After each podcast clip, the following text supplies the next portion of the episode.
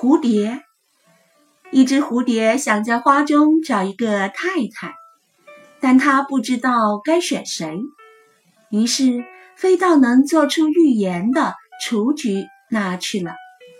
蝴蝶说：“花中最聪明的女人，请你告诉我，我该向谁求婚呢？”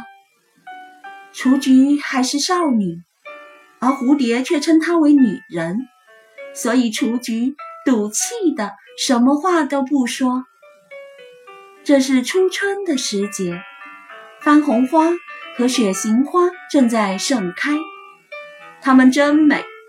蝴蝶说，但是太不懂事事，于是它就飞到秋牡丹那儿去。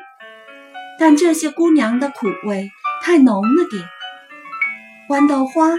既漂亮又能干。当蝴蝶正打算向她求婚时，看到她近旁的豆荚上挂着一朵枯萎了的花。这是我的姐姐，豌豆花说。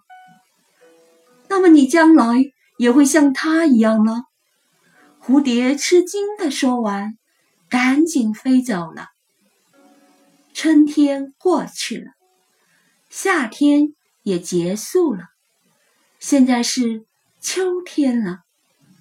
蝴蝶飞到了薄荷跟前，它没有花，但是从头到脚都有香气。我要娶她。想到这里，蝴蝶向薄荷求婚了。可是薄荷有气无力地说：“我老了，你也老了。”我们可以彼此照顾，但是结婚那可不成。